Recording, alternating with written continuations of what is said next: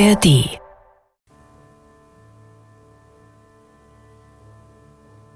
Unterm Birnbaum Hörspiel nach der Erzählung von Theodor Fontane von Günter Eich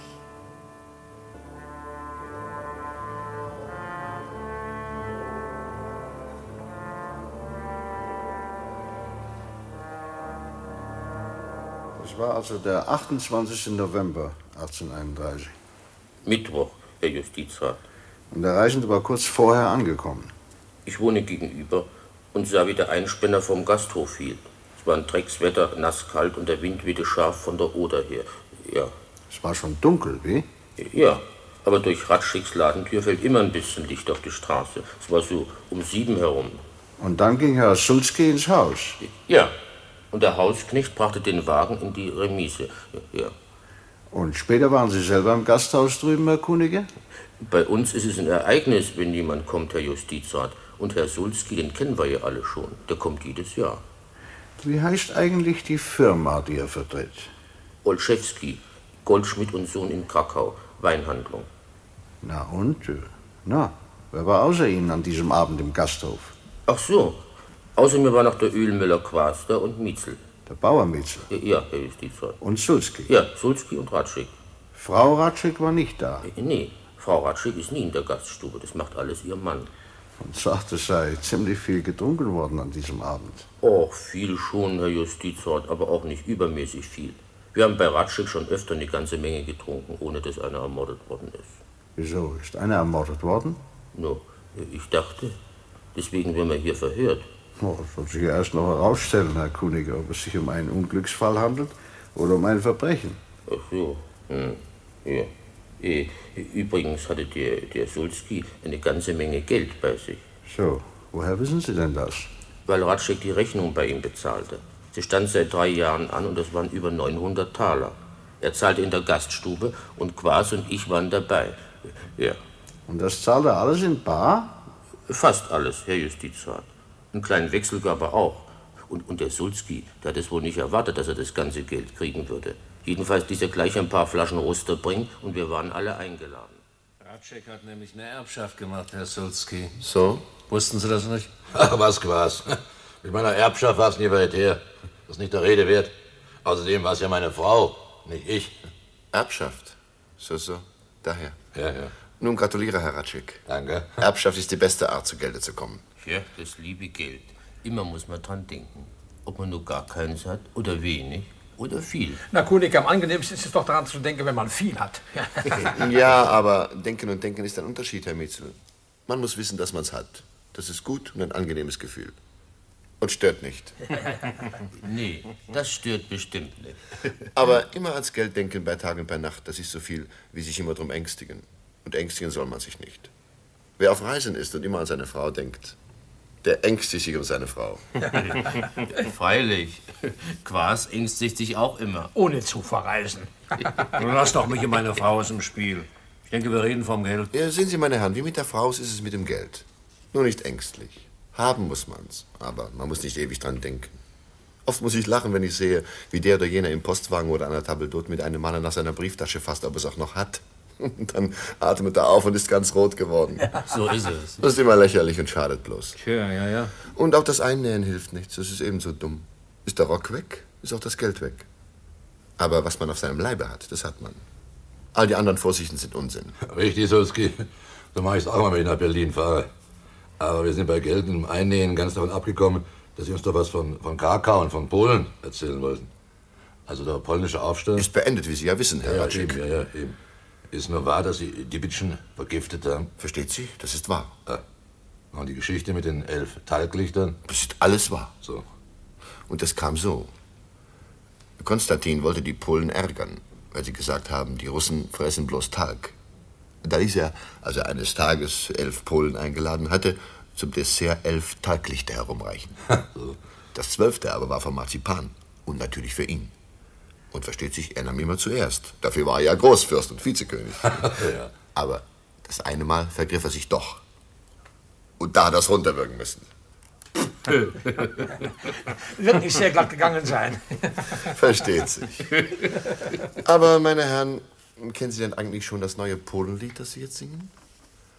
Und ewig kennt das Vaterland und nennt mit stillem Schmerz sein viertes Regiment. Und dann der Schluss. Schenk ein gnädig End uns letzten zehn vom vierten Regiment. Sehr eindrucksvoll. Glauben Sie mir. Oh. Hm. Mhm. Schön. Sehr schön. Ja, aber hier im Dorf gibt's doch ganz andere Lieder. Kennen Sie das, Sulski? Äh, Fang mal an, Quas. Reuter Schatten, einen Schutzenstock, Kunigen, einen langen Rock. Oho. Mietzel ist ein Hobelspann, was hat keinem was getan, nicht mal seiner eigenen Frau. Lätzchen weiß das ganz genau. Miau, miau, miau. So, na, das scheint ja ganz lustig gewesen zu sein. Lustig war es, Herr Justizrat, aber alles in Grenzen. Alles in Grenzen. Um zwölf rum war Schluss. Sulski hatte schon ein paar Mal zum Aufbruch gemahnt und ließ sich weder durch Spott noch durch gute Worte länger zurückhalten. Er müsse morgen um neun in Frankfurt sein, sagte er. Und dann nahm er den Leuchter und ging. Und als er die Türklinke schon in der Hand hatte, drehte er sich nochmal um und sagte zu Ratschik, Also um 4 Uhr, Ratschek, ja? Um 5 muss ich weg. Und versteht sich ein Kaffee. Guten Abend, Herren. Wünsche allerseits wohl zu ruhen. Guten Abend, Herr Sulski. ja, das sagte er. Und dann habe ich ihn nicht mehr gesehen. Und mehr weiß ich nicht. Es ist gut, Herr Kollege. Und was dann am Morgen war, da müsste ja wohl Jakob, der Hausknecht, was wissen. Ja, ich habe ihn ja auch herbestellt. Ach, rufen Sie doch bitte gleich rein, Herr Kollege. Jakob? Jawohl. Also danke, Herr Kollege, danke. Tschüss, Herr Justizrat.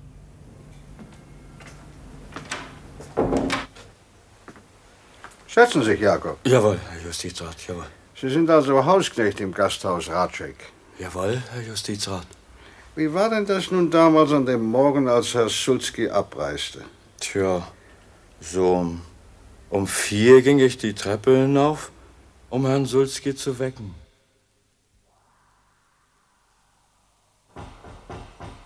Vier Uhr, Herr Sulski, aufstehen. Hey, vier Uhr. Stehen Sie doch auf, Herr Sulski, es ist Zeit, ich spann jetzt an. Wenn er das nicht gehört hat, das hätte er einen Toten aufwecken können.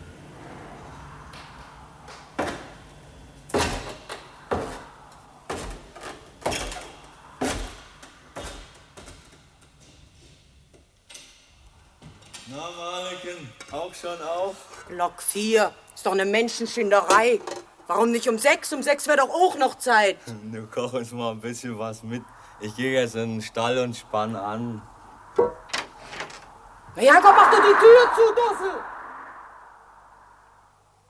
Und eine halbe Stunde später stand ich dann vor der Tür mit Sulskis Einspänner. Und die Hände waren mir vom Leinehalten schon ganz klamm. Und ich schaute in den Hausflur und wartete auf Herrn Sulski, der immer noch nicht zu sehen war. Na, und dann kam Herr Ratschek. Jakob, Ja, Herr Ratschek. geh mal rauf und sieh nach, was mit ihm ist. Vielleicht ist er wieder eingeschlafen. Und sag ihm auch, der Kaffee wird kalt. Äh, aber nein, la- lass nur. Bleib hier. Äh, er wird schon kommen. Und richtig, er kam auch und stieg die Treppe runter. Er hielt sich am Geländer fest und ging ganz langsam und vorsichtig, als ob ihm der große Pelz unbequem beschwerlich wäre. Na, und unten ging Herr Ratschek auf ihn zu und komplimentierte ihn in die Wohnstube hinein, wo die Male inzwischen einen Kaffeetisch gedeckt hatte. Ich brauchte aber nicht lang zu warten. Ehe fünf Minuten rum waren, kamen die beiden Herren über den Flur auf die Straße. Und Herr Ratschek ließ den Tritt herunter. Wissen Sie, Herr Sulzke grauste es offenbar vor dem Wetter und er klappte den Kragen von seinem Pelzmantel hoch, verstehen Sie? Na, und ich ging ins Haus und holte den Koffer. Und als ich wieder zurückkam, saß Herr Sulzke schon auf dem Kutschbock und hatte einen Gulden vor sich aufs Spritzleder gelegt. Danke sehr, Herr Sulski. Gute Reise, Herr Sulski. Kommen Sie gut nach Frankfurt. Einen ganzen Gulden hat er mir gegeben. Gefällt dir wohl. Was? So viel gibt nicht jeder. Ein feiner Herr. Ja, ein feiner Herr. Aber warum er bloß so still war? Er hat ja kein einziges Wort gesagt. Er hatte wohl noch nicht ausgeschlafen. So erst fünf. Ja, morgens um fünf rede ich auch nicht viel. Und das war alles, Jakob? Ja, das war alles, Herr Justizrat. Sagen Sie mal, hat Herr Sutzki die ganze Zeit über nicht gesprochen? Kein Wort, Herr Justizrat. Er hat immer bloß genickt oder mit dem Kopf geschüttelt. So. Und ist Ihnen sonst noch irgendetwas aufgefallen? Aufgefallen? Nee, eigentlich nicht. Bloß, dass er so ein bisschen, na, so ein bisschen klein aussah. Er sah ein bisschen klein aus? Hm, aber es war ziemlich dunkel und ich war auch nicht ganz munter. Und vielleicht war er auch vor Kälte ein bisschen in sich zusammengekrochen. Ja, ja, na, das ist ja leicht möglich. Ja. Das ist gut, Jakob. Sie können gehen. Und äh, schicken Sie mir gleich mal Fräulein Mahler rein. Jawohl. Tschüss, Herr Justizrat. Male!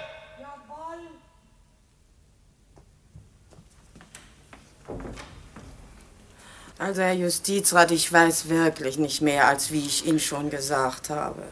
Sie haben also Herrn Stulski an dem Morgen nicht mehr gesehen? Nee, Herr Justizrat, ich habe bloß im Wohnzimmer einen Kaffeetisch gedeckt und als Herr Sulski weg war, habe ich das Geschirr wieder abgeräumt. Hat er viel gegessen? Och, gegessen hat er überhaupt nicht. War Brot da, Butter, Pflaumus und Honig, aber er hat nicht angerührt davon. Und die Kaffeekanne war beinahe noch ganz voll, er hat keine drei Schluck getrunken. Und dabei war es doch ein gräuliches Wetter, kalt und nass. Wenn sonst einer morgens abreißt, dann trinkt er meistens die Kanne leer und von Zucker übrig lassen ist auch keine Rede. Aber da war alles beinahe so, wie ich's reingebracht hatte. Ja, ja. Nee, Herr Justizrat, weiter weiß ich nicht. Na schön, Mahler. Kann ich jetzt gehen? Wir haben nämlich Wäsche heute. Ist Frau Ratschik zu Hause? Ja, soll ich sie holen? Ähm, nein, ich gehe selbst hier rüber. Ich weiß von nichts, Herr Justizrat. Ich habe Herrn Sulski nicht gesehen. Wann sind Sie an jenem Morgen aufgestanden? Als Sulski schon weg war. So um sechs herum. Wissen Sie das noch bestimmt? Nicht auf die Minute. Aber so ungefähr. Merkwürdig, dass der Nachtwächter Mewisen Sie schon zwischen fünf und sechs gesehen hat. An der Mühle zwischen den Pappeln. Er sagt, es habe so ausgesehen, als wären Sie halb verbiestert vom Oderdamm hergekommen. Um diese Zeit ist es im November noch ziemlich dunkel. Was wollen Sie denn damit sagen? Dass sich Nachtwächter Mewisen geirrt haben muss. Gut, lassen wir das vorerst. Mich würde aber interessieren, Frau Ratschek, was Sie selbst von der ganzen Sache halten. Wie ist nach Ihrer Meinung der, ähm, der Unglücksfall vor sich gegangen? Teilen Sie die allgemeine Ansicht, dass Sulski in der Dunkelheit und dem Unwetter vom Wege abgekommen und den Damm hinunter in die Oder gestürzt ist? Ich weiß es nicht, aber es ist wohl das Wahrscheinlichste, dass es so gewesen ist. Ich denke, man hat das Pferd und die Kutsche in der Oder gefunden. Ja, ganz am Rande. Aber Sulski hat man nicht gefunden. Finden Sie das nicht merkwürdig? Der Fluss hat ihn mitgenommen. Obwohl der heftigste Wind die Wellen gegen den Damm drückte? Sehr merkwürdig. Warum ist dann die Leiche nirgends angespült worden? Vielleicht gibt's keine Leiche. Wie meinen Sie denn das, Frau Ratschek? Vielleicht hat Herr Sulski den Unfall nur vorgetäuscht. Vielleicht legte er Wert darauf, als tot zu gelten. Aus welchem Grunde? Das weiß ich nicht. Es wäre Ihre Aufgabe, das herauszufinden. Und die Möglichkeit, dass Sulski ermordet worden ist, weisen Sie völlig von der Hand. Herr Justizrat, Sie haben meinen Mann unter Mordverdacht verhaftet. Infolgedessen hat alles, was ich als Ehefrau dazu sage, gar kein Gewicht. Ja? Der Herr Justizrat werden gesucht. Aber wer sucht mich denn? Gendarm Gila meint, es wäre dringend. Er wartet mit der Jeschke nebenan. Die Jeschken? Was ist denn das? Ich heiße Winnie Jeschke und bin ungefähr 60. Ich bin eine Nachbarin von Ratscheks. Sie hat eine wichtige Aussage zu machen, Herr Justizrat. Ich glaube, jetzt sind wir der Sache auf der Spur. Na, das soll mich freuen, Gelhaar. Also, was gibt's denn? Frau Jeschke schläft schlecht. Und in der fraglichen Nacht hat sie auch wach Es war ja so ein Krach, davon bin ich aufgewacht. Krach im Gasthaus? Ach nee, den Wind meine ich. Es war so ein Sturm, es wehte die Ziegel vom Dach. Ich hatte Angst, dass mir der Schornstein in die Stube fallen würde. Und deswegen ist sie aufgestanden. Lassen Sie doch Frau Jeschke selber Ich erzählen. habe dann Licht gemacht und Feuer im Herd. Es war kalt. Ich trinke auch gerne mal nachts einen Kaffee. Und auf einmal. Auf einmal gab es einen furchtbaren Krach. Und sie schlug den oberen Türladen auf, um nachzusehen, was los war. Nee. Vorher habe ich erst zum Fenster hinaus gesehen, aber da blendete mich das Licht und ich konnte nichts sehen. Aber das ist doch ganz unwichtig, Mutter Jeschken. Lassen Sie Frau Jeschke selber erzählen, Gela. Na also. Herr Justizrat, und der Krach kam daher, dass der Sturm meinen Zaun umgerissen hatte. Er war zwar nicht ganz umgerissen, aber doch ein ganz schönes Stück. Daran Aha. können Sie sehen, was das für ein Sturm war, denn die Latten waren noch gar nicht so besonders morsch. Und dann sah sie. Und wie ich mir den Schaden besah, da merkte ich, dass bei Ratscheks noch Licht war. Und das war nach zwei Uhr, Herr Justizrat. Sagen Sie mal, in welchem Fenster war das Licht, Frau äh, Jeschke? Flimmerte hin und her, mal hier, mal da, so dass ich nicht recht sehen konnte, ob es aus dem Kellerloch unten kam oder aus dem Fenster der Weinstube. Aha. Und haben Sie vielleicht außerdem noch was bemerkt, Frau Jeschke? Freilich, die Hauptsache kommt ja noch Ich weiß nur nicht mehr recht, hab ich's gesehen oder Herr Gehlhaar? Sie natürlich, Frau Jeschke, Sie. Also, was war's denn? Das Licht ging aus und alles war dunkel, Herr Justizrat. Außerordentlich aufregend. Soll ich's vielleicht weiter erzählen? Nee, nee. Und dann, drüben die Ratschek'sche Gartentür auf und Ratschek selber kam mit dem Licht in der Hand heraus. Neben ihm auf der Türschwelle, da lag was, was ich nicht recht erkennen konnte. Was war das für eine Truhe? War es nicht lange noch? Und ein Korb oder eine Kiste war es auch nicht. Ne? Kurzum, ich weiß nicht, was das gewesen ist. Und was geschah dann? Na, Ratschek hatte das Licht abgestellt und dann kam er mit dem Spaten und ging in den Garten. Und unter dem Birnbaum fing er an zu graben. Unter dem Birnbaum? Ja, unter dem großen Birnbaum, der mitten in Ratscheks Garten steht. Er grub eine ganze Weile und dann hörte er auf einmal wieder auf und sah sich nach allen Seiten hin um.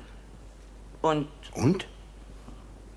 Ich konnte bei dem Licht natürlich nicht viel sehen. Ich weiß auch nicht, ob er in das Loch was reingeworfen hat. Ich sah bloß, wie er das Loch dann wieder zuschüttete. Na und? Dann ging er wieder ins Haus und machte die Tür zu und alles war wieder dunkel. Na und Sie? Ich?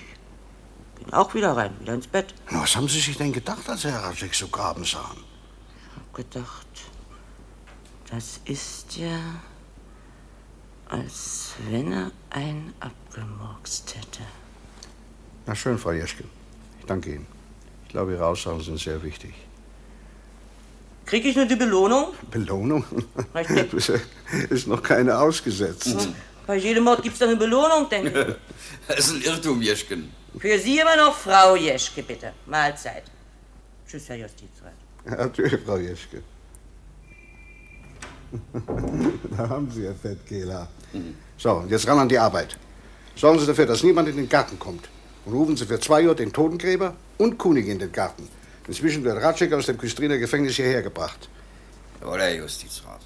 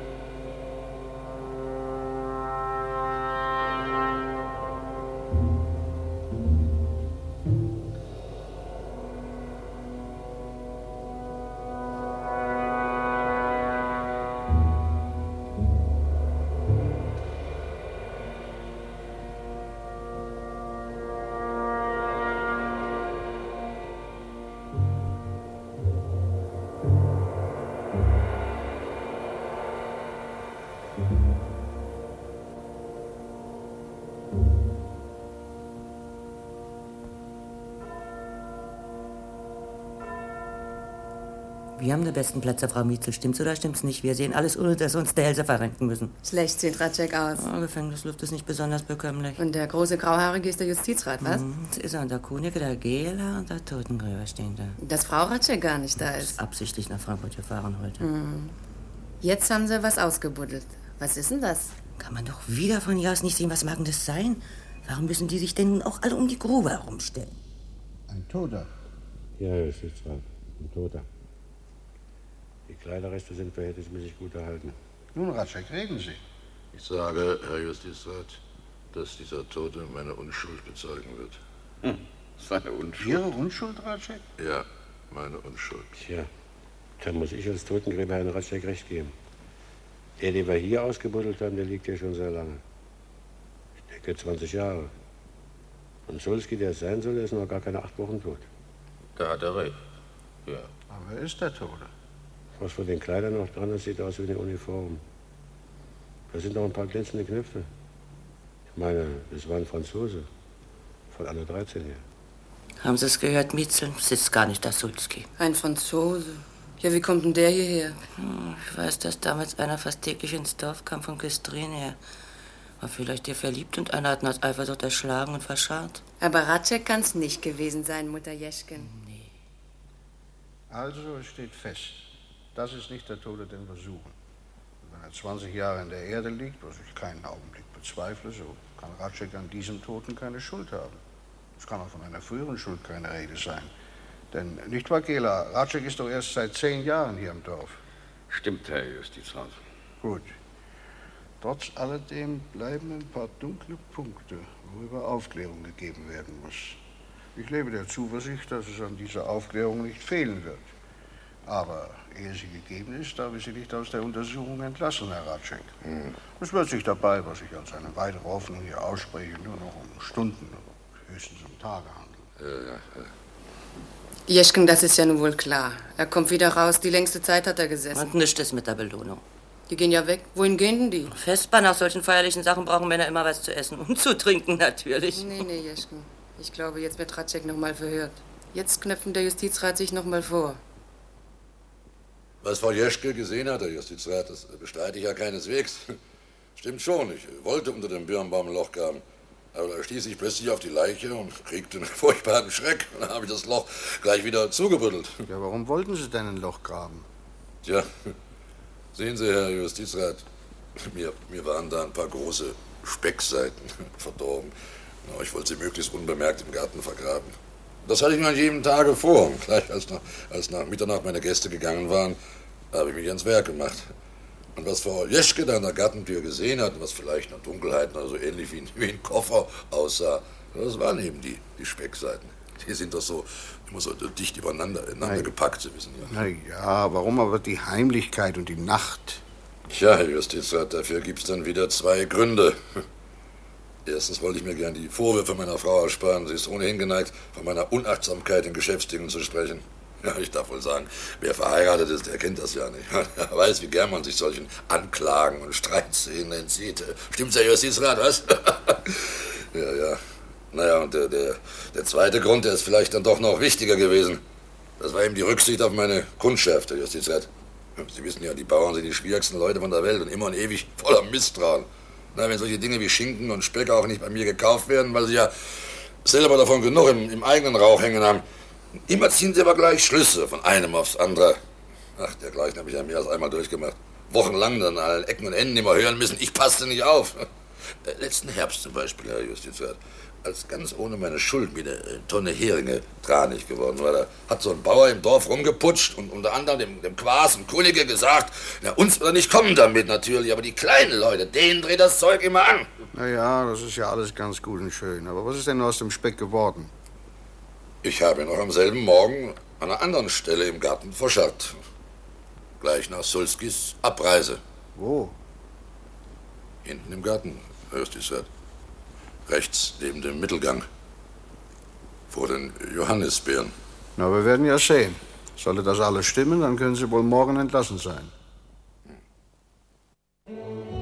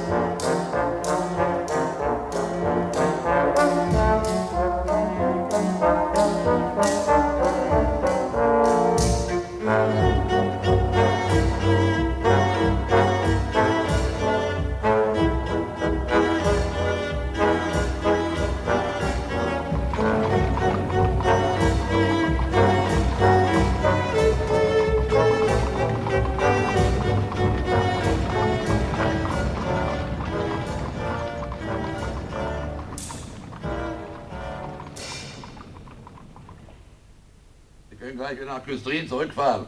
Ich brauche sie nicht mehr. Was macht es denn? Frau Ratzek, Frau Ratzek, der Herr ist eben vorgefahren. Ja, da, da kommt er schon. Ja, na, wie geht's, Jakob? Alles in Ordnung? Wo ist denn meine Frau? Hier ist deine Frau. Ursel. Ich bin frei, Ursel. Da bin ich. Ja, da bist du. Bring mal einen Schnaps ins Wohnzimmer, Jakob. Ja, Herr Ratzek. Na komm, Ursel. Komm. So, Ursel. Erzähl mal. Was ist denn, Ursel? Was soll sein? Ich freue mich, dass du wieder da bist. Du siehst nicht schlecht aus. Aber du, Ich? Ja, ich sehe wohl nicht gut aus. Zehn Jahre gealtert, hat Frau Quas festgestellt. Ursel, Ich habe keine gute Zeit hinter mir. meinst du ich? Nimm mich zusammen, Ursel. Haben wir alles überstanden, damit du jetzt die Nerven verlierst? Ich habe die ganze Zeit gedacht, ich hätte es bloß geträumt. Weißt du deine Worte? Bloß nicht arm, sagtest du. Alles andere. Aber bloß nicht arm. Trotzdem habe ich gedacht, ich hätte alles bloß geträumt. Ich dachte, du hättest ihn nicht erschlagen und wärst unschuldig. Und ich auch. Wenn nicht alles umsonst gewesen sein soll, Ursel, dann musst du dich zusammennehmen jetzt, hörst du? Ist alles gut gegangen. Sie haben sich täuschen lassen. Wir wollen was davon haben, Ursel. Darum musst du dich zusammennehmen jetzt.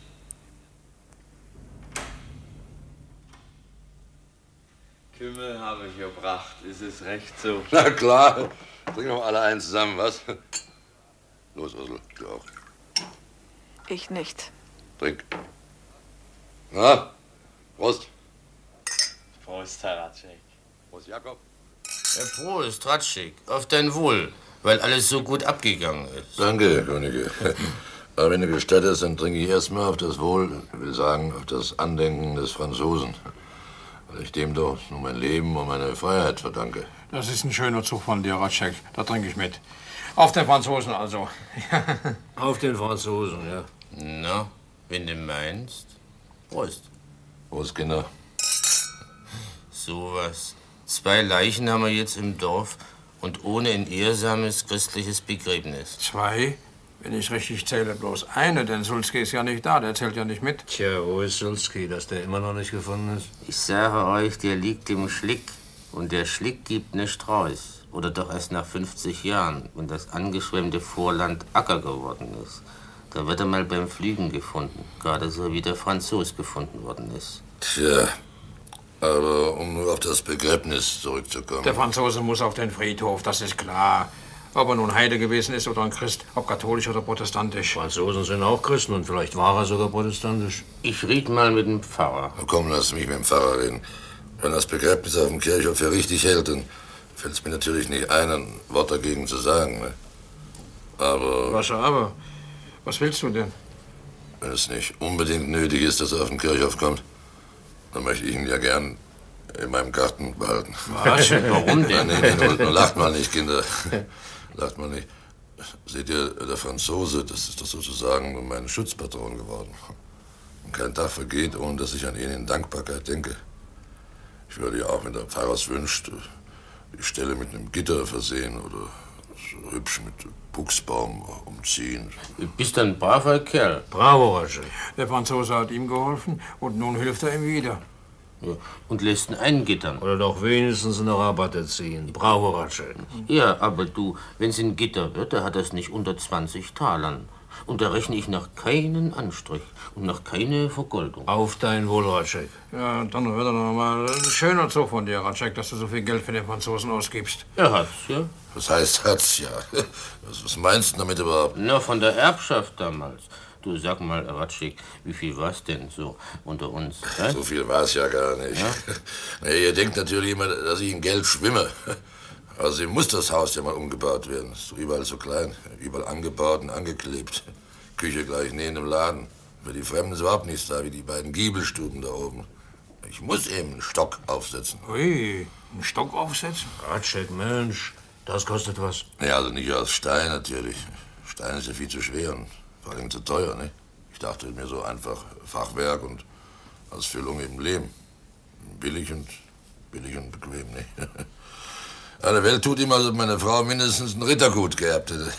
Hat sich was im Rittergut. Erbärmliche 1000 Taler. Nein, nein, nein. Also schön, sagen wir zwei, aber mehr nicht, gell? Auf Ehre.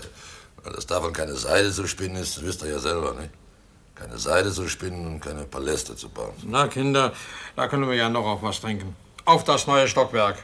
Prost. Fachwerk und Lehm. Prost. Prost, Prost. Ratschik. Prost, Prost.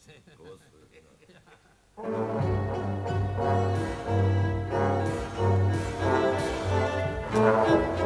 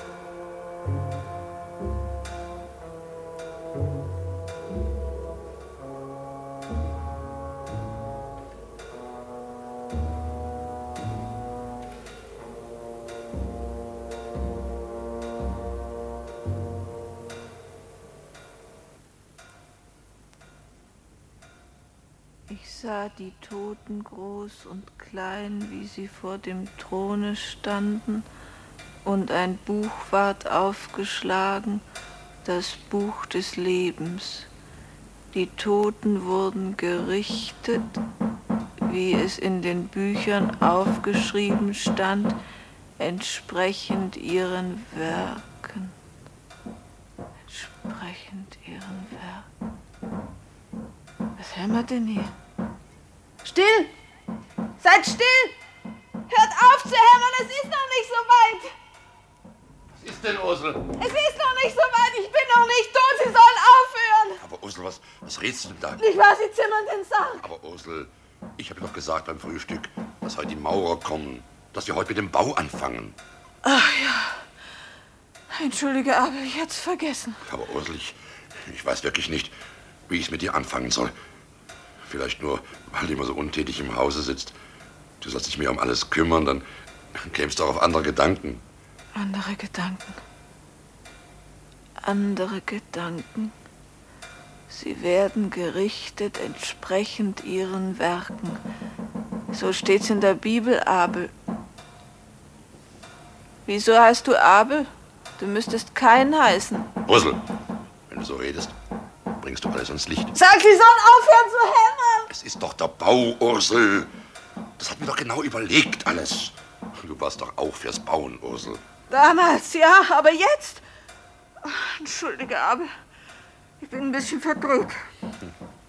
Ich werde mir Mühe geben. Na, siehst du.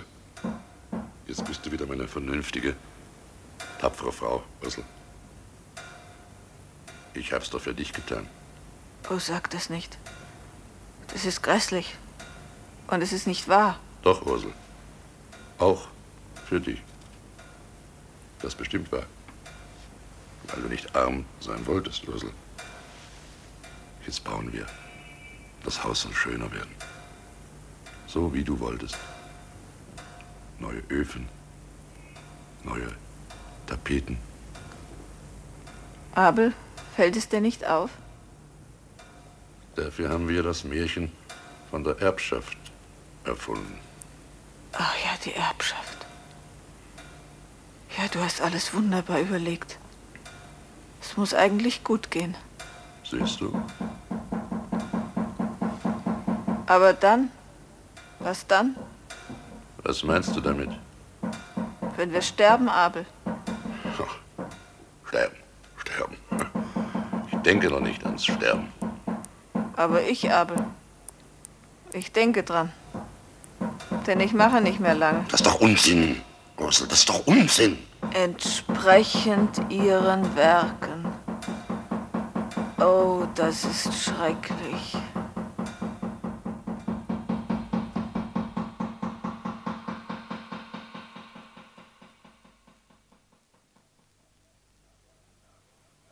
Jakob!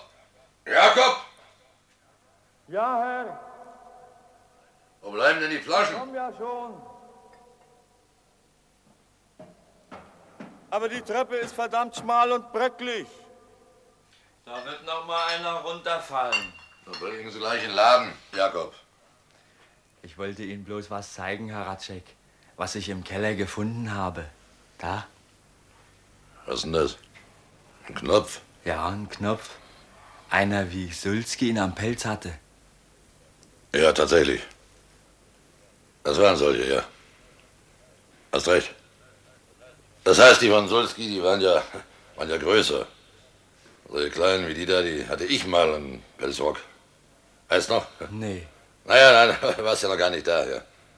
Na, gib her, ich will meiner Frau geben. Vielleicht kann sie ihn brauchen. Na, ich gehe dann in den Laden. Ist gut, mein Junge.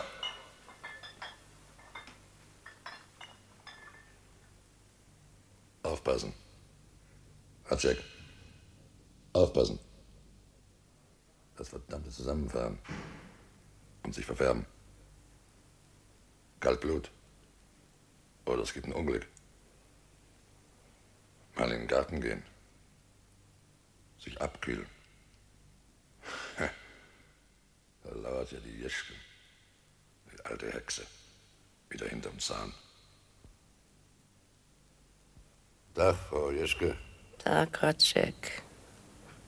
Sieht schlecht aus, Nachbar. Ja.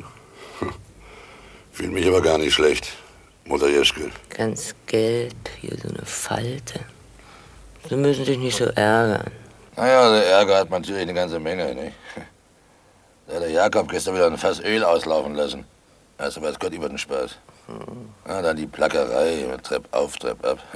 Die schmalen Kellerstufen. Neulich bin ich halb abgerutscht.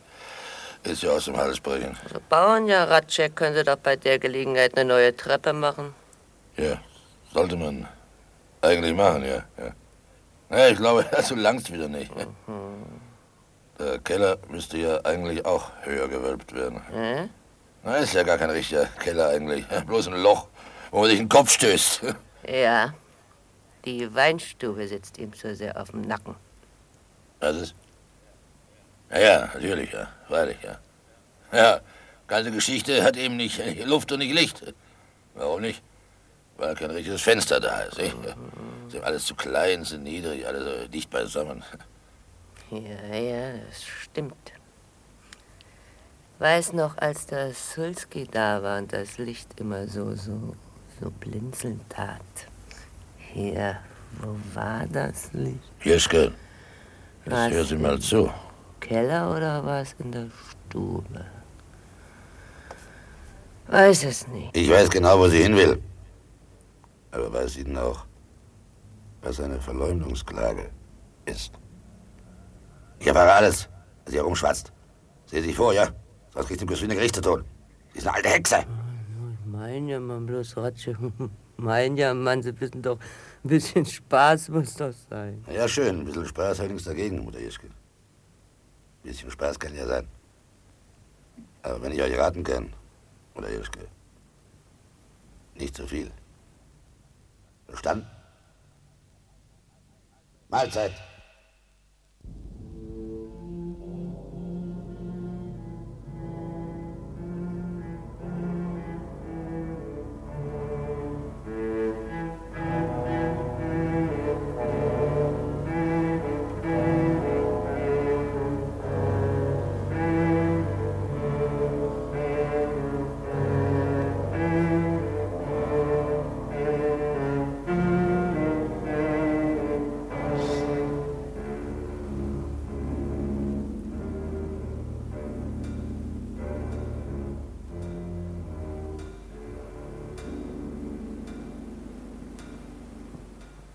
Morgen ein etwas besseres Essen, Male. Kalbsnierenbraten isst der Herr gerne. Also gut, Kalbsnierenbraten. Blumenkohlsuppe vorher und Rotkohl als Gemüse. Ist gut, Frau Ratschek. Und vielleicht Grießflammerie. Grießflammerie. Ja, ist gut. Und Male? Noch was? Ja. Male? Warum sehen Sie mich eigentlich immer so komisch an? Komisch? Nee, nee, Frau Ratschek, bestimmt nicht. So, als ob ich schon halb gestorben wäre. Nee, Frau Ratschek, wer redet denn vom Sterben? Ich? Und Sie denken's. Aber ich werde nicht sterben, haben Sie verstanden? Natürlich nicht. Wer sagt denn das auch, Frau Ratschek? Ist gut, Male. Das wäre alles. Ja. Sterben? Nein. Abel hat recht, dann wäre alles umsonst gewesen. Nein, so weit ist es noch nicht. Morgen werde ich 44 und so schlecht sehe ich noch nicht aus. Ein bisschen eingefallen, aber das hole ich wieder auf. Nur die Nerven nicht verlieren. Abel hat recht.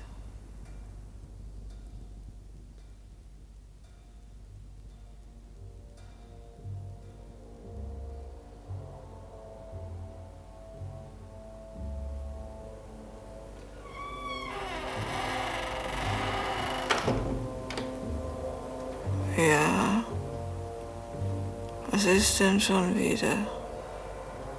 Male? Nein, es ist nicht Male. Ich bin es, Sulski. Kennen Sie mich nicht, Frau Ratschek? Sulski? Aber Sulski ist doch tot. Gewiss. Gewiss bin ich tot. Aber das macht nichts. Ich besuche Sie trotzdem. Offen gesagt, ich langweile mich ein bisschen. Gestatten Sie, dass ich Platz nehme. Sulski. Ah. Wissen Sie, der Platz im Keller, den mir Herr Gemahl ausgesucht hat, ist nicht besonders günstig. Ich meine nicht wegen der Feuchtigkeit, aber es ist verdammt einsam da unten. Wie sind Sie eigentlich mit meinem Pferd zurechtgekommen? Nicht wahr? Es ist ein braves Tier. Es ging ganz gehorsam in die Oder und er trank. Es war schrecklich, Sulski. Es war schrecklich. Es schrie wie ein Mensch. Bei mir war es ruhiger. Ich kam nicht zum Schreien. War es ein Hammer? Ich weiß nicht. Abel hat es mir nicht gesagt. So zartfühlend. Ich hörte, dass man hier im Dorf ein Lied sang. Schade. Jetzt singen Sie es nicht mehr. Kennen Sie es? Morgenrot, Morgenrot, Abel schlug den kein Tod. Gestern noch bei vollen Flaschen, morgen ausgeleerte Taschen und ein kühles, kühles Grab. Offen gesagt, das Lied hat mir gefallen. Oh, bitte gehen Sie wieder, Sulski. Ich ersticke. Ja, wie gnädige Frau. Sollen Sie es mit dem Herzen haben? Wissen Sie, ich bin eigentlich gekommen, um Sie einzuladen. Mit dem Franzosen habe ich mich ein bisschen angefreundet. Aber wenn einer bloß Französisch spricht, ist es schwierig. Außerdem unter uns gesagt, er hat so seine Eigenheiten. Er ist ein Freigeist, verstehen Sie? Es fehlt mir ein bisschen an Umgang. Offen gesagt, ich freue mich schon sehr auf Sie. Sie sind eine gebildete Person und eine Frau. Alles, was ich so vermisse. Über Lappalien, wie Kutsche, Pferd und Hammer. brauchen wir ja nicht weiter zu reden. Nein, nein, nein. Doch, doch, doch, Frau Ratschek. Doch. Denn Sie sind als Nächste dran. Nein, ich will noch nicht sterben. Da Sie doch als Nächste dran sind, wollte ich Sie fragen, ob Sie sich nicht ein bisschen beeilen wollen. Sehen Sie, morgen zum Beispiel haben Sie Geburtstag. Wie wär's, wenn wir ihn zusammen feierten? Der Franzose, Sie und ich. Wenn Sie wollen, bringe ich auch das Pferd mit. Mir ist es gleich wo. An der Oder, im Keller oder unterm Birnbaum. Was ziehen Sie vor? Nein. Ach, seien Sie doch nicht so. Wovon baut Ihr Mann schließlich das Haus? Von meinem Gelde. Einen kleinen Gefallen könnten Sie mir schon tun.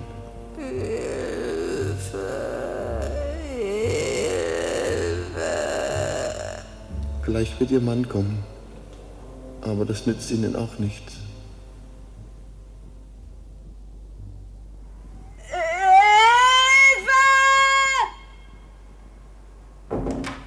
Was ist denn, Ursel? Was schreist du denn so? Ich weiß nicht. Ich muss wohl eingeschlafen sein und hab was geträumt. Irgendwas Schreckliches. Es hing mit morgen zusammen. Morgen, morgen, wa- was ist denn morgen? Ah, ich weiß, morgen ist mein Geburtstag. Und noch etwas anderes, Ursel. Morgen ist der Bau fertig. Ja, Freust du dich, Ursel?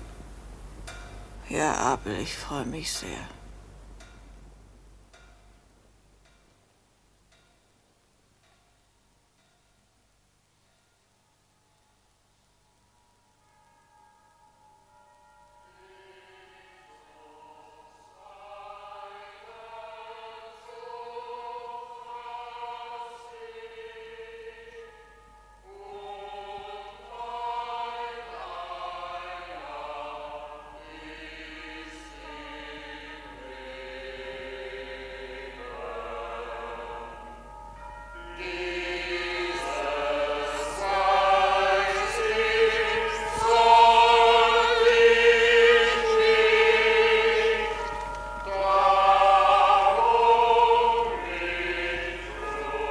Beeil dich doch, Mutter Jeschken, sonst hat der Pastor schon die Grabrede Ah, angefangen. verkomm schon noch zurecht. Von hier aus kann man den Zug besser übersehen.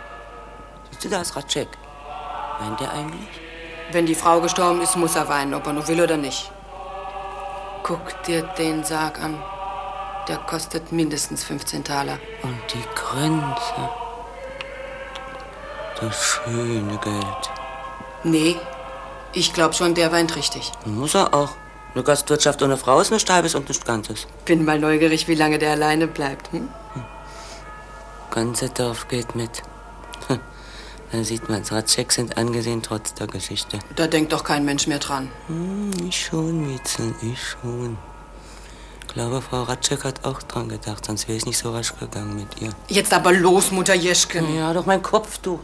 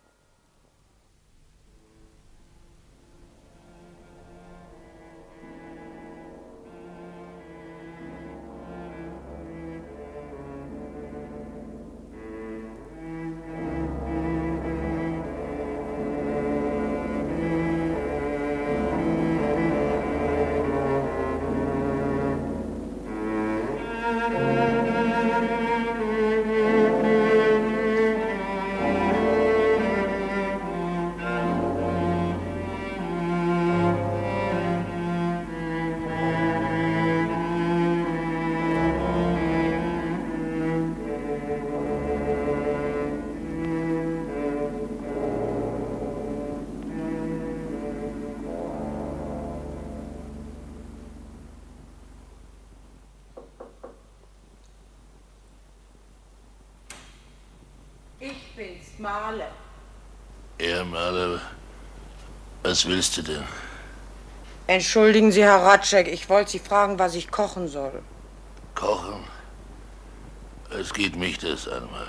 Das hat mir sonst immer die Frau gesagt. Wen soll ich denn fragen? Du hast doch die ganze Zeit gekocht, ohne zu fragen.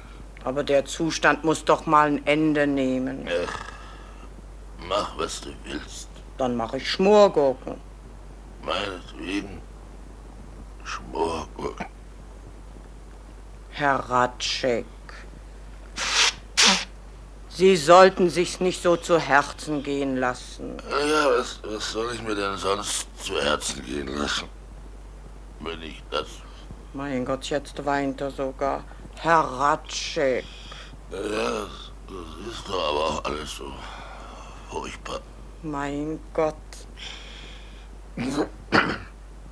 Naja, so, übrigens hast du ja recht, Merle.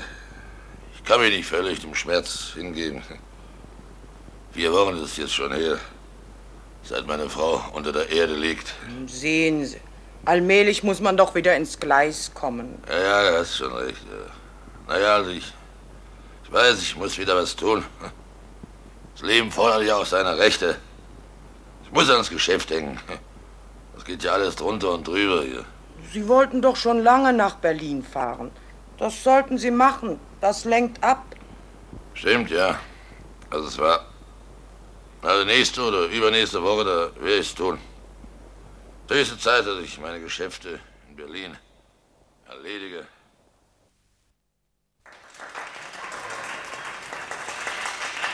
In Berlin, sagt er, musst du sein, sagt er immer fein, sagt er immer fein, sagt er. In Berlin, sagt er, musst du sein, sagt er, in Berlin musst du sein. In Berlin, sagt er, musst du sein, sagt er, immer fein, sagt er, immer fein, sagt er. In Berlin, sagt er, musst du sein, sagt er, in Berlin musst du sein.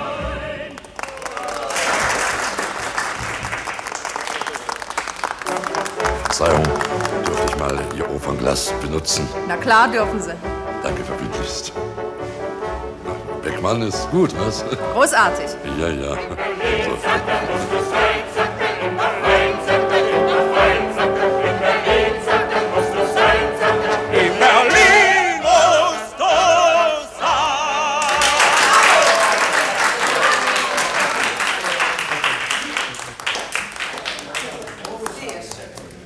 schon ziemlich alt geworden, Beckmann, was? So das Glas da sieht man's. Jeder wird mal alt. Ja, ja, ja. Fünf, fünf Vorhänge. Vielen Dank fürs Glas. Bitte. Gestatten. Ratschek, Angenehm, Kopischke. sehr erfreut. Äh, gnädiges Fräulein, während der Pause jetzt auch so ein bisschen so, so ins Foyer. Na klar gehe ich. Gestatten Sie, dass ich mich anschließe. Bitte, bitte, ich habe nichts dagegen. Vielen Dank. Wissen Sie, Theater, das ist immer so ein Erlebnis für mich. Ich komme so alle vier Wochen mal nach Berlin. Ich bin nämlich vom Land.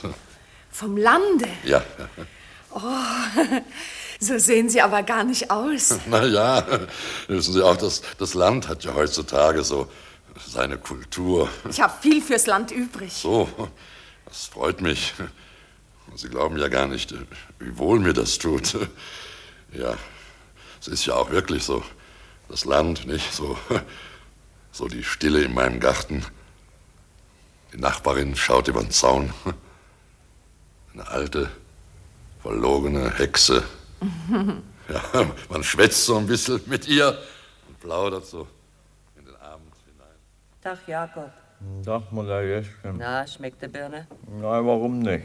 Ist ja eine Malvasia. Ja, früher war es eine Malvasia. Aber jetzt. Ja, jetzt haben sie Franzosenbirnen dazu, ich weiß. Aber muss ja alles eins. Ich weiß nicht, da ist jetzt sowas drin. Hast noch nicht gemerkt? Was denn? Brauchst doch das wie die Birne nicht wegzuschmeißen. Ich meine ja nicht die Birnen. Ich meine ja sonst. Sonst? Was denn? Wo denn? Na, so rum ums Haus. Nee, Mutter Jeschke. Und auch nicht im Keller. Hast noch nicht gesehen oder gehört. Nee, Mutter Jeschke. Man bloß. Und krapscht das nicht? Ja, Mutter Jeschke. Mal war mir so. Mal war mir so, als wenn mich was so, so am Haken hielt. Ja, ich glaube, es klapscht. Alles dummes Zeug. Hab doch bloß Spaß gemacht. Ja, warum veräppelt er mich dann? Jakob, du bist eine Bankbüchs. Wann kommt dein Ratschek? Weiß nicht. Morgen oder übermorgen. Aha, Also in acht Tagen. nicht? Ist oft weg jetzt, nicht? Er ist in Berlin. Fürs Geschäft. Mhm, fürs Geschäft. Also. Wann ist denn Frau Ratschek gestorben? Vor einem halben Jahr. Und ich meine, seitdem wäre er schon vier oder fünf Mal in Berlin gewesen. Hm, Ich glaube, da gefällt es ihm ganz gut.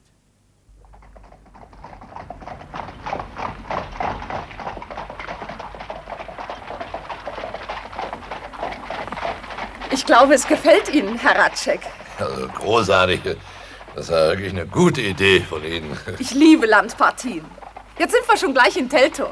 Ja, ja, ja, ja. Ach, die Natur ist ja was Unvergleichliches. Es erfrischt und erhebt.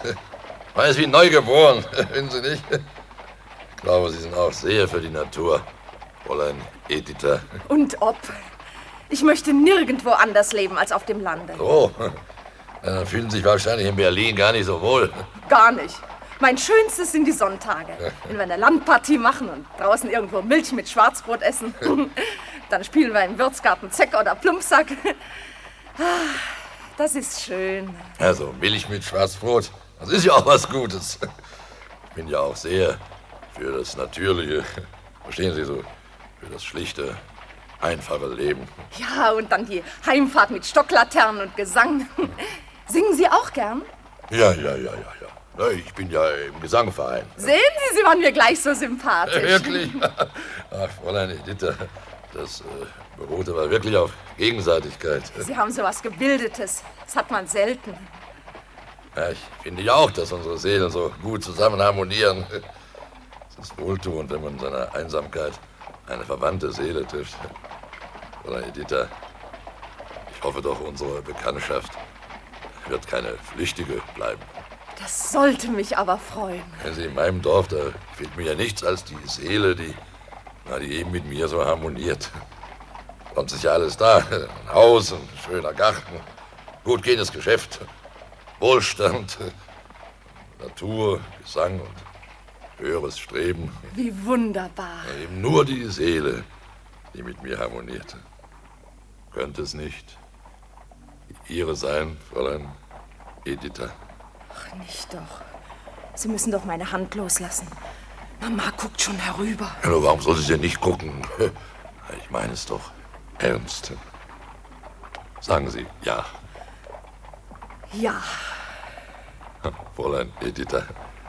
Sie glauben gar nicht, wie glücklich ich bin. Jetzt hätte ich Lust zu singen. Was schlagen Sie denn vor? Frisch auf, Kameraden, oder Lützows wilde, verwegene Jagd? Ja, ja, sind ja bestimmt sehr schöne Lieder. Nicht? Aber ich glaube, es müsste doch etwas, etwas Gefühlvolleres sein. So. Na, Sie wissen schon, warum. Reden Sie doch nicht so, ich werd ja ganz rot. Na, dann singen wir eben Steh ich in finsterer Mitternacht. Ah, das ist schön. Das, das passt doch. Nicht? Also los. Singen Sie mit. Also, eins, zwei. Na, los. Steh ich in finsterer Mitternacht, so einsam auf der Stille. mein fernes Lieb, ob mir's auch treu hold verblieb. Das ist wohl jetzt dein Lieblingslied, Ratschek, was? Mir ist so, als ob wir das heute schon zum dritten Male hören. Tja, mit Ratschek muss in Berlin was passiert sein. Er macht jetzt immer so ein verklärtes Gesicht. Kommt mir auch so vor. Habt ihr schon gemerkt, wie oft er hinfährt? Erzähl mal was von Berlin, Ratschek. Ja, deine Abenteuer, Ratschek. Okay, ihr wisst doch, dass ich immer rein geschäftig nach Berlin fahre. Höchstens mal ins Theater gehe. Was ich da gesehen habe, das habe ich euch ja fast alles erzählt. Fast, aber noch nicht ganz. Los, Ratschek, sing mal das Lied von Herrn Schmidt. Na, singe mal mit. Herr Schmidt, Herr Schmidt, Herr Schmidt, was macht denn Julchen mit? Ein Schleier und nen Federhut, das kleidet Julchen gar zu gut. Herr Schmidt, Herr Schmidt, Herr Schmidt. Das- Das sagen also der Hofschauspieler Rüdling im, im Königlichen Schauspielhaus in der Matinee. Also Die ganze Haute von Berlin war da. Und du auch, Ratschek. Ja, die Berliner, das sind doch verflixte Kerls. Naja, es gibt ja solche und gibt solche. Nicht? Da habe ich euch, passt auf, habe ich euch eigentlich schon die Geschichte von dem Gendarmen erzählt? Nee. Los. Nee. Also, also ein Gendarm, der, der der polizeilichen, politischen zugeteilt war, der sollte einen badischen Studenten ausfindig machen, der unter dem Verdacht des, des Hochverrates stand. Der Student, der sollte Heitzinger heißen und in der Kurstraße wohnen. Der Gendarm macht sich jetzt auf den Weg und äh, tatsächlich nach, nach einigen Tagen kommt eine Meldung von ihm, also der Dienststelle, und die lautet folgendermaßen. Ich habe den mir erteilten Befehl ausgeführt und den PP Heitzinger ausfindig gemacht. Derselbe heißt übrigens gar nicht Heitzinger, sondern Blümchen. Wohnt auch nicht in der Kurstraße, sondern auch auf dem Spittelmarkt. Und ist auch gar kein badischer Student, sondern ein sächsischer Leineweber. und, und, und wisst ihr, wie dieser ausbündig gescheite Gendarm hieß? Naja, ihr denkt natürlich alle, der hieß Gelhaar. Gelhaar, natürlich Gelhaar. Ratschek, du bist gut, du bist unbezahlbar. Ja, das Erstaunliche an der Geschichte ist ja gerade, dass er eben nicht Gelhaar hieß. Der hieß bloß Müller 2. ja, ich habe mich ganz genau erkundigt. Das hätte ich ja mein, mein Lebtag drauf geschworen, dass der Gela heißen muss. Ratschek, das ist die dümmste Geschichte, die ich je gehört habe. Aber die ist gut. Ja. Die ist gut. Kinder, Kinder. Na, sowas haben wir nicht alle Tage. Der Ratschek kommt nicht alle Tage von Berlin. Äh, deshalb denke ich, wir machen noch eine Bohle. Drei Mosel, ein Rheinwein und ein Burgunder. Ja, und nicht zu süß, sonst haben wir morgen Kopfweh. Oh ja, ist erst halb zwölf. Fehlen noch fünf Minuten. Wenn wir uns ranhalten, machen wir Mitternacht die Nagelprobe. Ja, ja, aber nicht zu früh. Ja, also wie die Herren wünschen, also mir ist alles recht. Ich schicke mal gleich den Jakob in den Keller. Jakob! Ja? Jakob! So, Jakob, äh, fünf Flaschen, Jakob. Drei Mosel, eine Rhein, eine Burgunder, ja. Und pass auf, äh, Junge, der Burgunder, der liegt ja durcheinander. Äh, der rote und der weiße. Der mit dem grünen Lack, der ist es. Nee, Haracek. Na los, mach flink! Ich geh nicht. Was? Du gehst nicht? Warum nicht? Es spukt. Was? Wo? Unten im Keller. Bist du verrückt, Jakob, was? Da magst du Mensch, du was glauben. Na, ist ja ganz egal. Geht ihm die Male. Male! Ja, Herr Ratschek? Geh mal in den Keller, Male. Wein holen. Nee, Herr Ratschek, ich gehe nicht. Was denn? Du auch nicht? Warum denn nicht? Es spukt! Was ist ein Teufelsdämm? Was soll denn der Unsinn? Eine, eine Neuigkeit, meine Herren. Was denn, Ratschek? Noch eine Geschichte vom Gela. viel, viel schöner, meine Herren, viel schöner. Da unten, da unten spukt es. Der Jakob, der will nicht mehr in den Keller. Die Male natürlich jetzt, nur jetzt auch nicht mehr. Sieht schlecht aus mit unserer Bohle. Was bleibt übrig? Gehen wir selber raus. Gehen wir selber. Wer kommt denn mit? Ich meine, wenn, wenn zwei kommen, dann spukt's ja wahrscheinlich nicht mehr. Was? Ja, alle. Ja, alle. Es gibt einen Hauptspaß. Ja, los, nimm ein Licht, Ratschek. Und nun einer hinter dem anderen. Wie eine Prozession. Kommt. Es, es spukt. Spukt im, im Keller.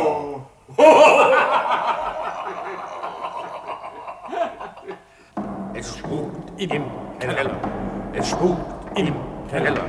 Es spukt im Keller. Es spukt im Hier, Kollege, hier sind die Flaschen. Pack mal an, los. Alle Wetter ist das ein Loch. Kann aber dann kann er wirklich gruselig werden. Hier, erst Rheinwein, Mosel. Du, Ratschek, nimm doch gleich ein paar Flaschen mehr mit. Das, das hilft. Je mehr Fi- Fidelität, je weniger Spuk. Fertig? Fertig, ja, los. Also los! Es spukt nicht mehr. Es spukt nicht mehr. Es spukt nicht mehr. Es spukt nicht mehr.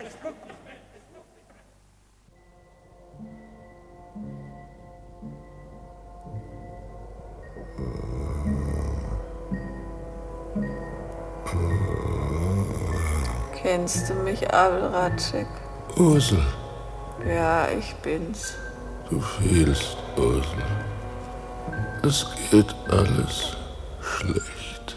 Ja, es geht schlecht. Es spricht sich herum, dass im Keller etwas nicht in Ordnung ist. Die Jeschke sagt es. Male sagt es. Jakob sagt es. Und du tust nichts dagegen. Ja, was soll ich denn dagegen tun? Ihn ausgraben. Ihn wegschaffen. Ihn eingraben, wo kein Verdacht ist. Ich habe Angst, dass ihn jemand sieht. Wenn du vorsichtig bist, will dich niemand sehen. Ich habe Angst, ihn auszugraben. Ich meine, du wärst früher nicht so empfindlich gewesen. Früher, ja. Früher. Du musst, Ratschek. Du musst. Ja, Bevor du Editha heiratest, muss alles erledigt sein. ja. Wie stellst du es dir vor, wenn sie da ist? Willst du weiter mit dieser Angst herumgehen, dass alles entdeckt werden könnte? Ja, du hast recht, Ursel. Ich muss es wohl tun. Jetzt gleich. Ja, Tu es gleich. ja, Aber leise. ja. Niemand darf dich hören.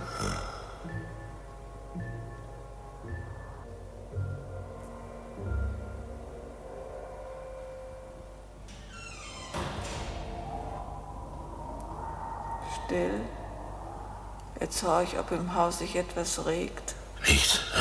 Bloß der Wind. Jetzt geh die Treppe hinab. Denk dran, dass die dritte Stufe knarrt.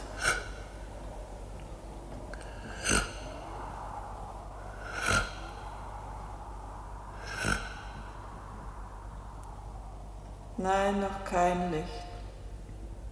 Nimm die Lampe, aber zünde sie noch nicht an. Nimm den Spaten, der unter der Treppe steht. Still. Es ist nichts. Niemand. Niemand. Jakob hat einen guten Schlaf.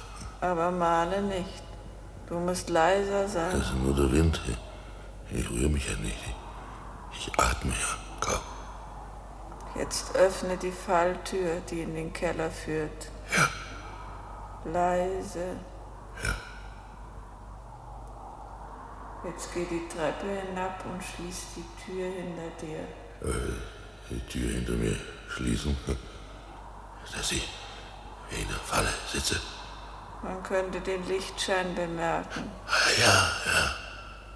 Das ist wahr. Ja. Schließ die Falltür.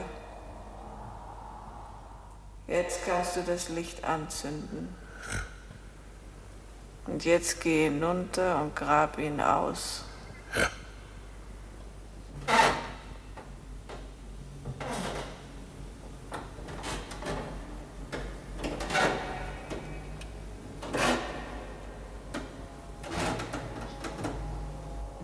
Hier ist es. Grabe, grab ihn aus. Siehst du schon sein Gesicht? Nein, ich kann nicht mehr. Das halte ich nicht aus. Denk an Editha, grab weiter. Ja. Was war das? Nichts, grab weiter. Ja. Ratschek, Was ist? du handelst recht unüberlegt, Ratschek. Unüberlegt. Wieso? Hast du denn darüber nachgedacht, wo du den Toten hintun willst? Ja, ich werde mit dem Birnbaum zu dem Franzosen tun. Da wird man ihn nicht suchen. Aber wie bringst du ihn dorthin? Dort die Plane, ich verberge ihn unter der Plane, die dort über den Säcken liegt. Und dann? Dann treibe ich ihn über die Treppe rauf in den Garten. Das kannst du nicht, Ratschek. Warum kann ich das denn nicht? Ich, ich, ich habe ihn doch runtergetragen. Hast du es vorhin nicht poltern hören? Es war ein Fass, das über die Falltür gerollt ist. nein, Jetzt ist die Tür verschlossen und du bist gefangen. Hey. Schau nach. ich, ich sitze in der Halle. Das ist nicht weiter schlimm. Morgen früh wird man dich suchen. Aber das halte ich ja nicht aus. Die ganze Nacht hier allein mit dem Toten. Also, ich, ich muss ja nicht raus in die Luft. Ich, Schrei doch, poch doch an die Tür, weck doch das Haus. ja, was, was sage ich denn, wenn ich nachts hier mit der Schaufel im Keller bin? Das ist deine Sache. Ich gehe jetzt, Ratschek. Sieh zu, wie du da herauskommst. Hilfe!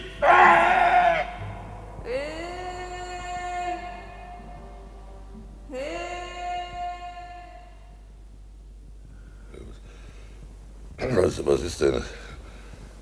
Was, was mache ich denn hier im Keller? Ich muss wohl geträumt haben. Ich muss hier raus, ich muss raus hier. Verdammt. Na, ruhig Blutratschek. Es hat schon Schlimmeres gegeben. Wieder Wind weht. Ich muss raus hier, verdammt. Raus. Verdammt, die Tür ist ja wirklich zu. Ich hab ja nicht geträumt. Da, ist bester Wind, das Licht aus. Vorsicht, Hotcheck, Vorsicht. Vorsicht, dass ich nicht falle. Gottlob ja nicht ganz dunkel. Der Mond scheint ja das, das Fenster hier. Der Mond. Nein, nein, das ist ja gar nicht der Mond. Das, was ist denn das für ein, ein grüner Schein? Ich bin es, der so Phosphor leuchtet, der Ratschek. Mich fasst kalt an. Ich, Sulski. Sulz. Erkennen Sie mich nicht mehr?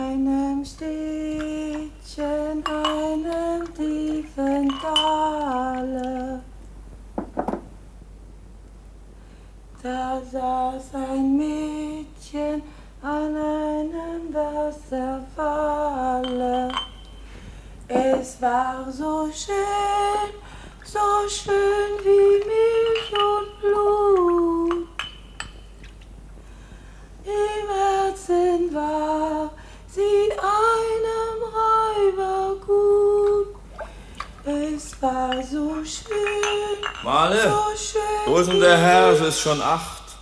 Werden wohl wieder eine lange Sitzung gehabt haben die Nacht. Das Gepolter hat gar nicht mehr aufgehört. Ich weck ihn mal, Jakob. Und ich muss in den Keller Essig holen. Mir grault schon.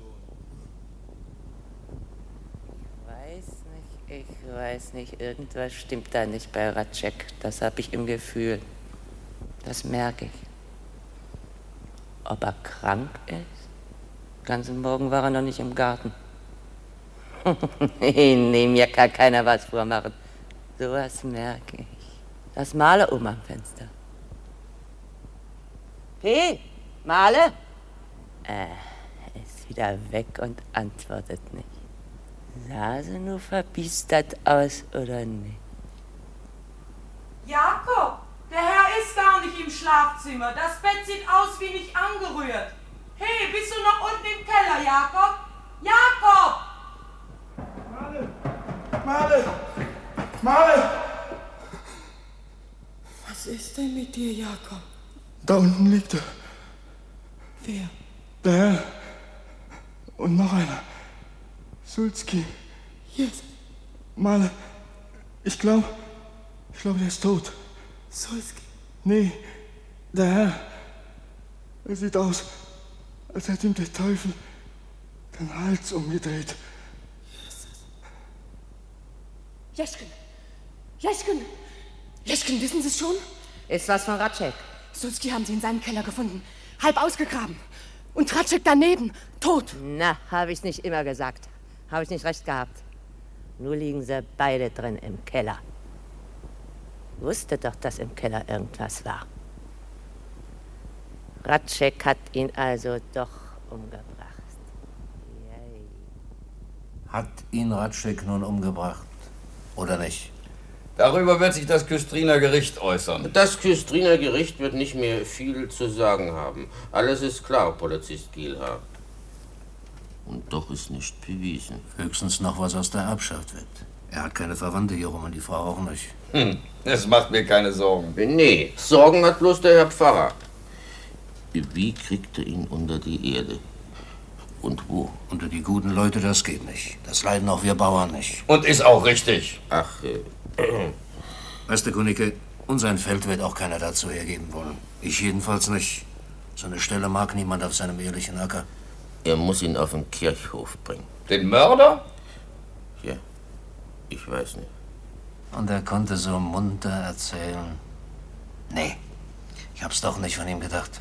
Bewiesen ist ja auch am Ende nicht. Im Garten liegt der Franzos und im Keller liegt der Solski. Wer will sagen, wer ihn dahin gebracht hat? Ratschek natürlich. Ach was, Ratschek, keiner weiß das, nicht einmal die Jeschke. Schließlich ist doch alles bloß Verdacht.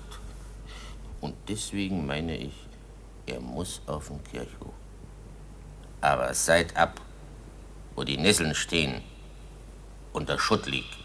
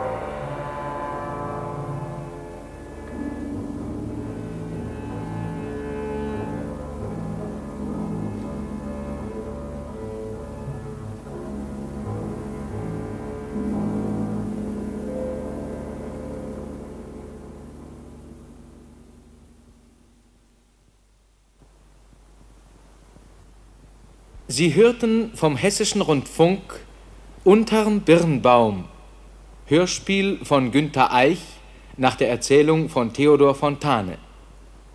Personen und ihre Sprecher waren Ratschek, Fritz Raymond, Ursel, seine Frau, Edith Herdegen, Sulski, Hans-Martin Köttenich, die alte Jeschke, Lotte Kleinschmidt, Frau Mietzel, Hilde Nocker, Jakob, Walter Deneschow, Male, Lotte Rausch, Kunicke, Christian Schmieder, Quaas, Hans Kautz, Mietzel, Otto Knur, Editha, Else Knott, Justizrat, Arthur Reinholds Mainzer, Gehlhaar, Werner Siethoff und Totengräber Lars Doddenhof.